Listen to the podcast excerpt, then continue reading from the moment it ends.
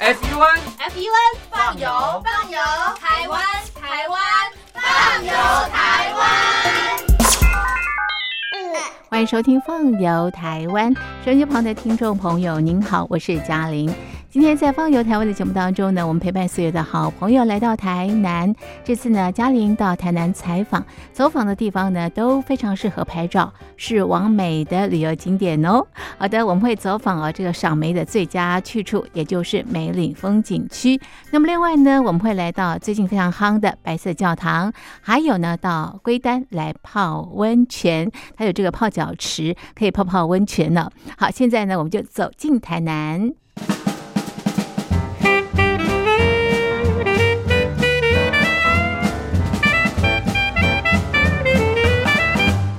岭是位在台南的南西区，是台南有名的赏梅风景区。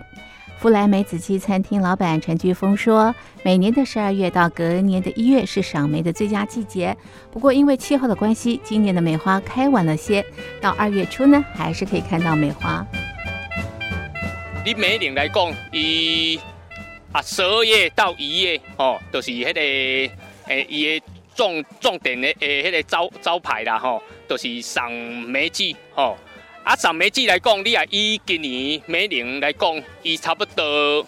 诶花期呢有较慢一丝啊，差不多以往你啊梅花拢差不多元旦左右就盛开啦吼。啊，今年因为较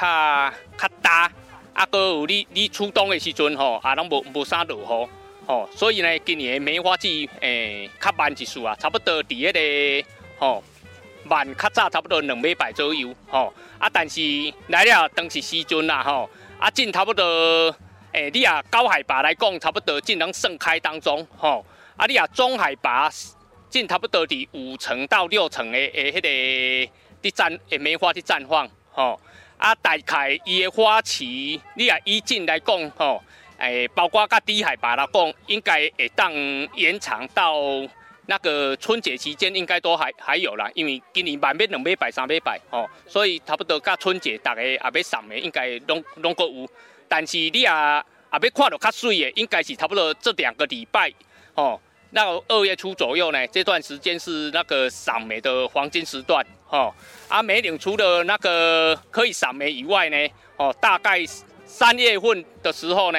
诶，大概三月中旬以后啊，梅岭就是开始开始采梅哦，啊可以诶，清明节之前呢是做那个脆梅跟青梅精的诶最佳时机哦啊，大家如果喜欢吃那个诶甜甜脆脆的脆梅哦，要自己 DIY 的话呢哦，大概就是到那个清明节之前，诶那时候青梅大概六。六分熟左右到七分熟左右，吼，安尼来做才会切，吼，啊，大家唔好去惊迄讲，诶，足大粒，吼，迄迄种梅啊，你也是先过成熟的，较袂切，吼，啊，啊，大家要做，譬如讲为 DIY 要做一寡迄个紫苏梅啦、Q 梅，吼，啊，是常见较流行迄个酵酵素梅，啊是梅醋果酱的话，吼，都爱差不多伫迄个，诶，差不多清明节过后。啊，要做美酒，美酒来讲，我感觉差不多上无爱头九分熟以上，大概差不多伫四月中旬左右，迄阵最适合。哦啊，果酱啦，像黄梅果酱就差不多伫迄个，啊那爱梅子大概九分熟以上，大概也要四月中旬。哦，啊四月份呢，到五月份呢是梅梅岭另另外一一一个那个重点的节庆啦，吼，就是迄个赏赏萤季。啊，搁有迄个油桐花季吼，啊，油桐花是差不多，目前有种的，就我迄个湖南美人家吼，周遭吼，我正有栽培差不多一两百丛的油桐花吼。啊，你啊赏樱来讲呢，每年差不多举办了十三年左右吼。啊，到到今年呢，可以说呢，诶，已经在全国也相当的知名度吼。啊，伊差不多四月初的开始有有迄个萤火虫啊。哦啊，但是你也要看到上水的时阵，可能差不多第四月中旬以后哦。当然也也是要看那个天气啦吼。你早一点下雨，越潮湿的话吼，萤火虫它的数量就会越多哦。啊，萤火虫季大概可以到诶五月中旬左右哦。啊，这是梅岭比较旺季的时的时候啦哈。走在梅岭风景区，放眼望去都是梅花，非常非常的美。陈菊峰老板说，梅岭在日治时期大量种植梅树，有二十多种的品种，目前最多的品种是石塔这个品种，占了七成。梅岭你阵会种遮侪梅树的来讲啦吼，主要就是迄阵日治时代时阵呢，迄个日本人伫梅岭遮呢，伊感觉遮的气候啊。地形跟土壤呢，相当的适合种植梅树啦吼，哦啊就诶推广那个农民呢，哦下去他们的种苗场那边呢，拿那个梅树来栽种，哦啊较早讲真咧，大家大家也知影，大家该考虑的就讲，诶啊你，迄个日本人叫咱种种梅仔树吼，啊梅仔树梅仔这生意嘅敢有人买，吼大家诶第一个感觉就是安尼，但是日本人因迄阵。呃，日本人迄阵来讲啊，啊，伊会保证价格，甲恁收购。哦，你也正正的，比如讲八当十当了后，才会出收成嘛，吼。啊，这个时间，吼，啊，因绝对安那呢？你种偌济，伊就负责解收偌济。哦，啊，所以农民就一窝蜂就去来摕来种，吼。其实梅林迄阵日日据时代时，日本一家呢推广三项产产物啦，吼。第一种就是金蕉，吼。迄啊，迄个大家拢知影梅林伊的。古名叫金蕉山，吼，足爽啦，吼 啊！真正较早有影，真正规梅影，啊，袂种梅啊，进前达，因为梅啊，你爱到十当左右才会当采收嘛，吼啊，所以迄阵大家就种金蕉，啊，当金蕉做底期，种无偌久就会当采收啊，哦，啊，迄阵因为梅岭伊的金蕉啦，都山蕉嘛，吼，椒细条啊，啊啊，口感做好，做香，吼，所以外销日本的迄个价格很好，所以迄阵梅岭的经济来源就是金蕉，吼。啊，过来就是当迄个梅树，啊，过来咖啡，但是咖啡呢，诶，日本人他们战败以后呢，大家静静的了后呢，因为大家拢拢唔知，较早的波兰咖啡也未出来，大家吼，诶，拢唔知影迄个咖啡吼，诶，到底生安怎拢唔捌啉过，所以农民的因。咱正经的拢伫遐饲鸟啊啦吼，啊到尾啊就拢甲错掉啊，啊到到尾啊进到迄个诶古坑咖啡遐起来了后，大家啦诶一窝蜂，大家也搁加减有有啲种咖啡吼，大概是安尼啦吼啊。迄个梅树来讲呢，因为伫梅岭差不多有头百年的历史啦吼，头一百当左右吼，啊种的品种差不多有二十几种吼，啊数量上济就是迄个石塔品种。哦，这石塔品种就是为什么叫做石塔呢？因为这个地主，吼，这个地，这项品种就是伫这这个地主的诶诶园啊，吼，伊的园啊发现的。啊，大家感觉讲，诶，这个品种袂歹。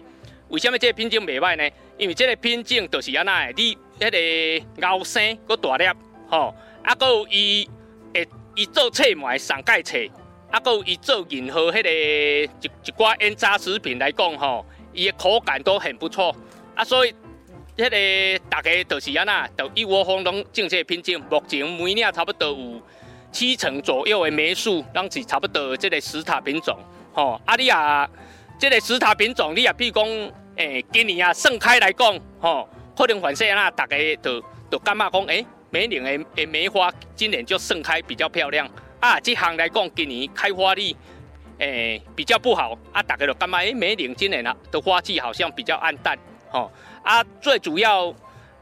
除了石塔以外呢，啊，搁有作者品种啦，像万传，吼啊阿崩种，吼啊，搁有迄个清新，吼啊，搁有迄个一寡迄个诶，比如讲诶大刺啊，吼小小刺，其实还有很多啦，但是这种品种加起来可能不到三成啦，而且很多品种因为受益的关系啦，吼，那个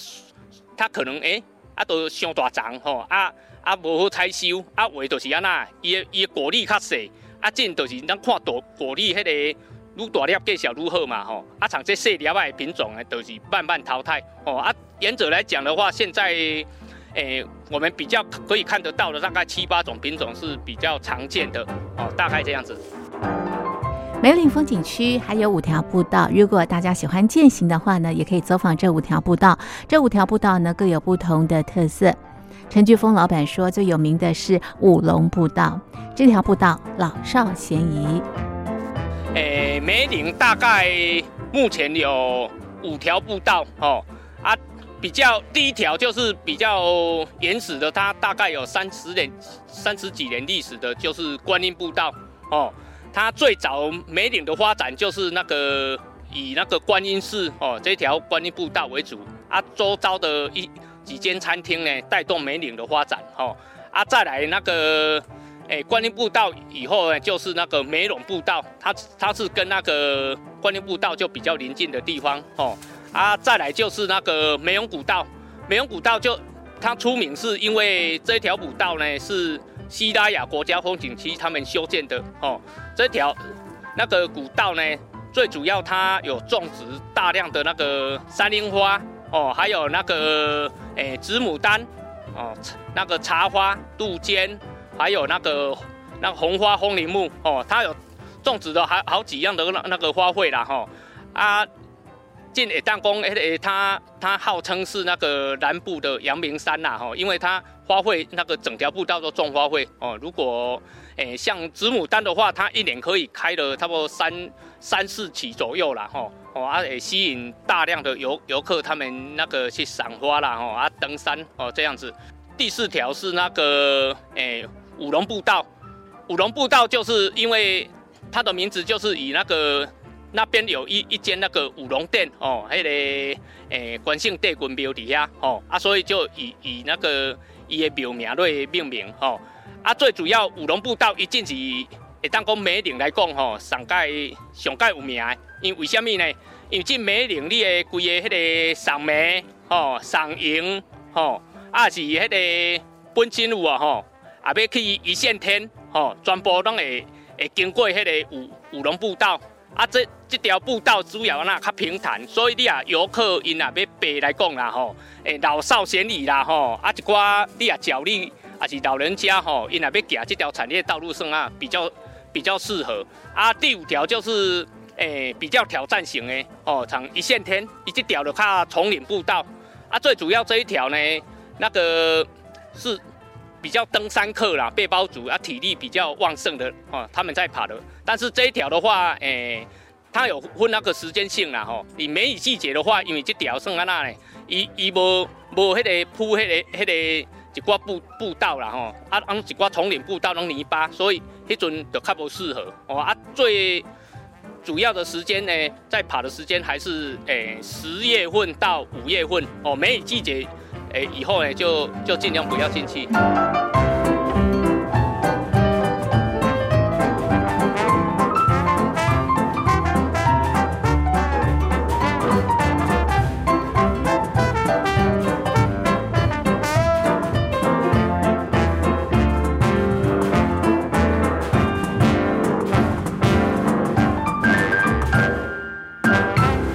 手机旁的听众朋友，您好，我是嘉玲，欢迎收听《放游台湾》。今天在《放游台湾》的节目当中呢，我们来到台南，走访的都是王美拍照的景点。每一个景点都非常的漂亮，在放游台湾的粉丝专业朋友们都可以看到漂亮的照片。好，刚刚介绍梅岭风景区，在这里可以欣赏到非常呃漂亮的这个梅花啊，这个一朵朵这个非常雪白的这个梅花。那么另外呢，在这边一定要品尝当地的梅子鸡，还有姜黄鸡。那么来一个梅子大餐更好。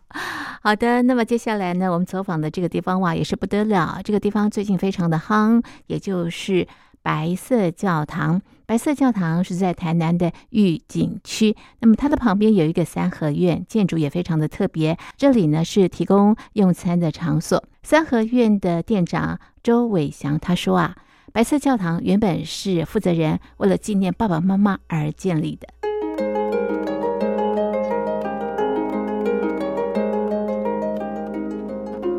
哦，因为我们老板他是在地的台南人，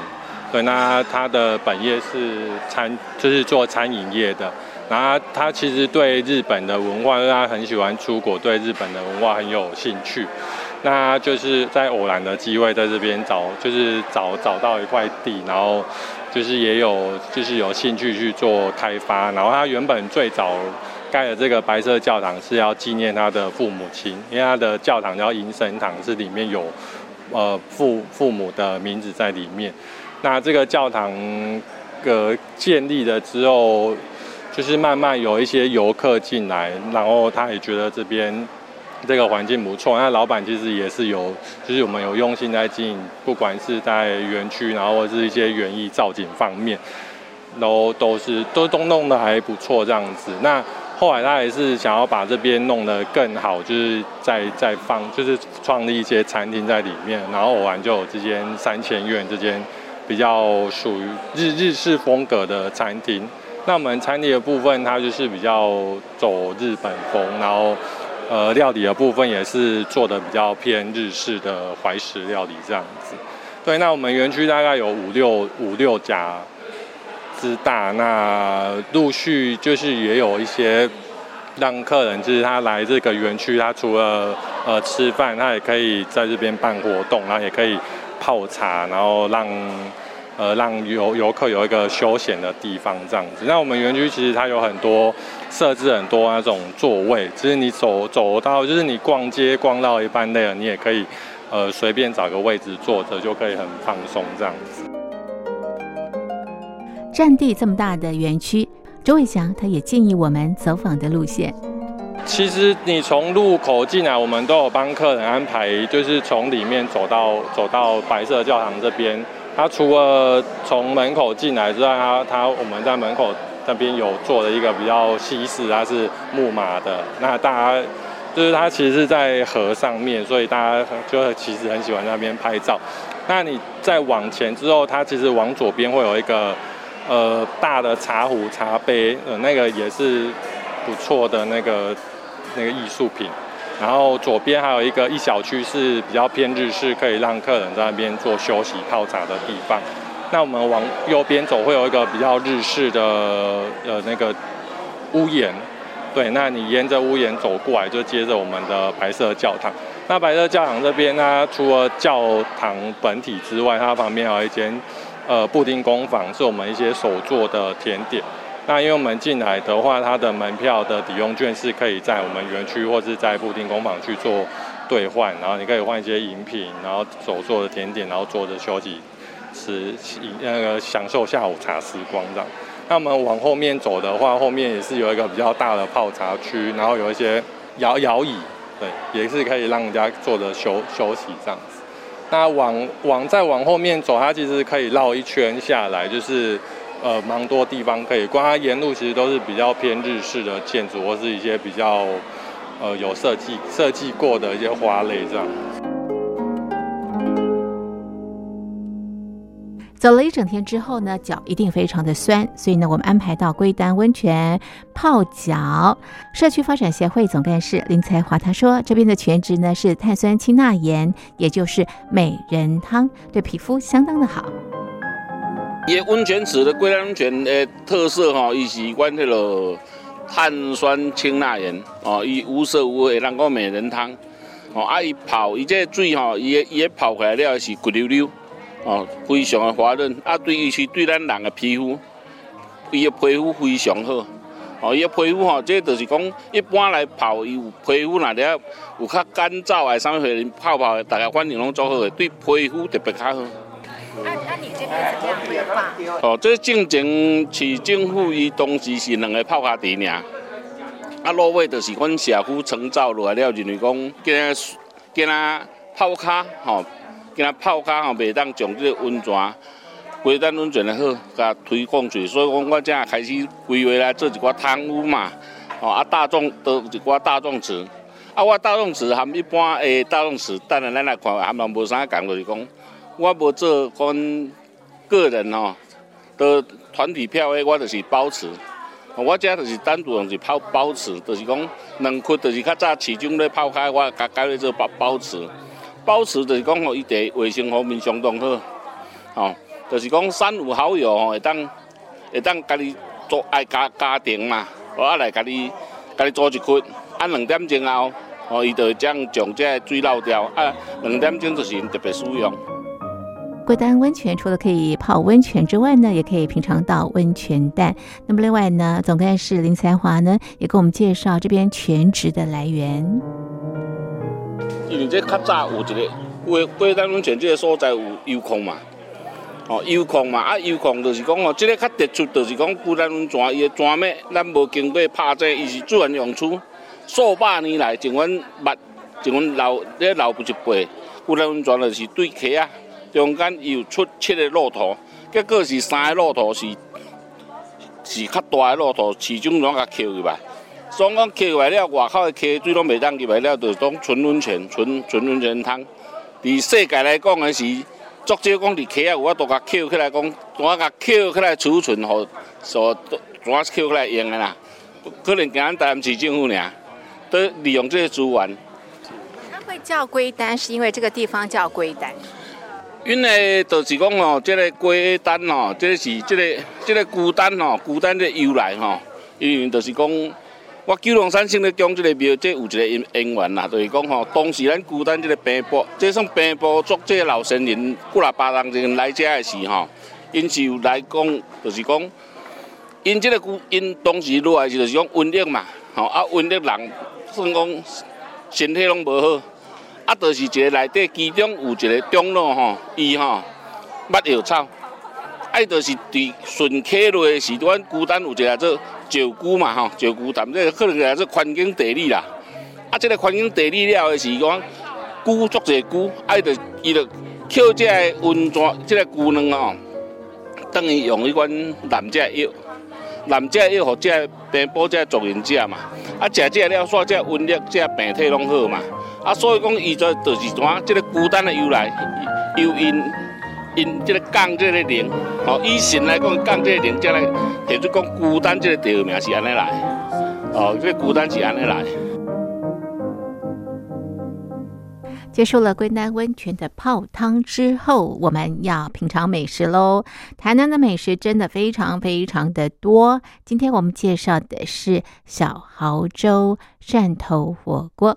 小豪洲餐厅老板的特助蔡玉带他说啊。他们原本呢是做这个快炒，而且呢是路边摊，但是呢现在只做火锅，而且呢有三家店面。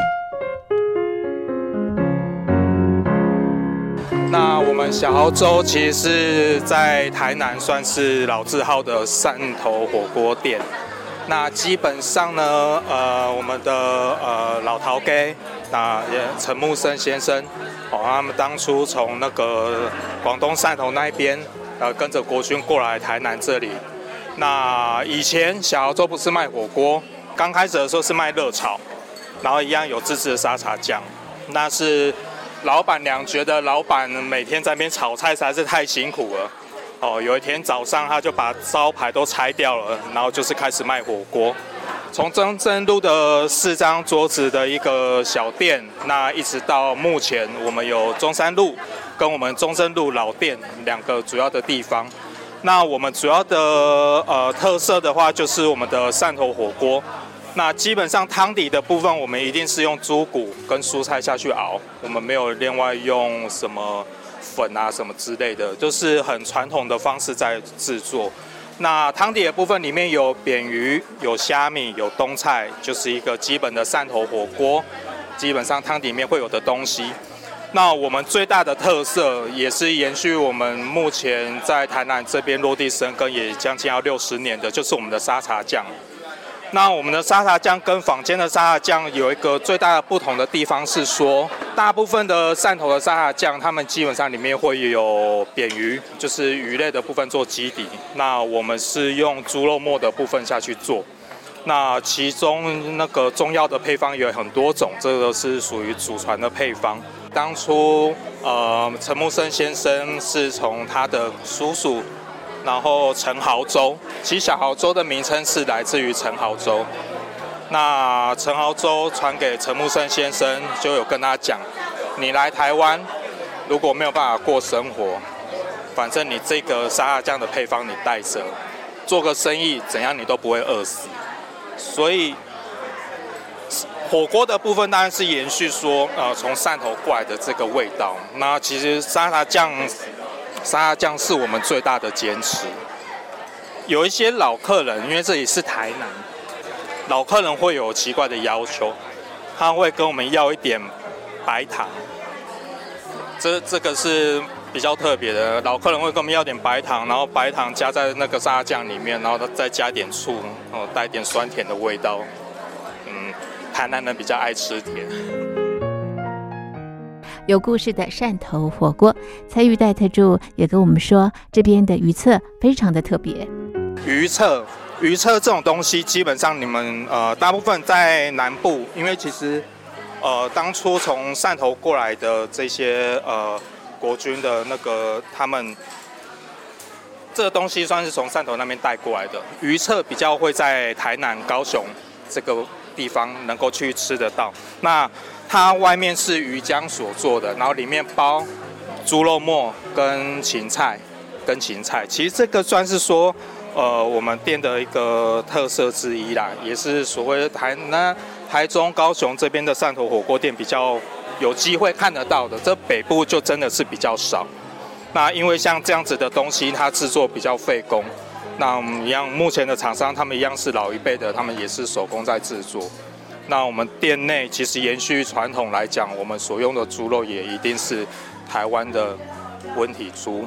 那牛肉的部分的话，也一定是从三化那边过来的台湾牛。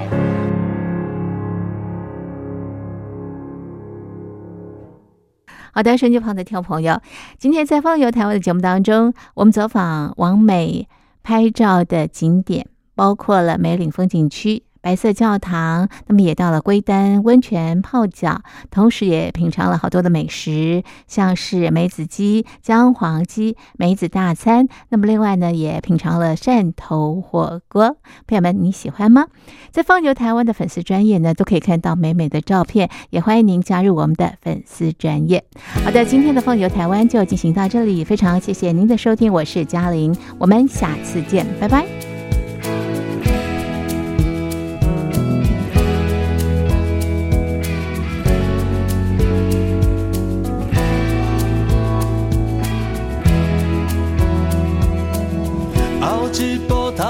是啥物？退一步敢命有勇气？若不是因为你，我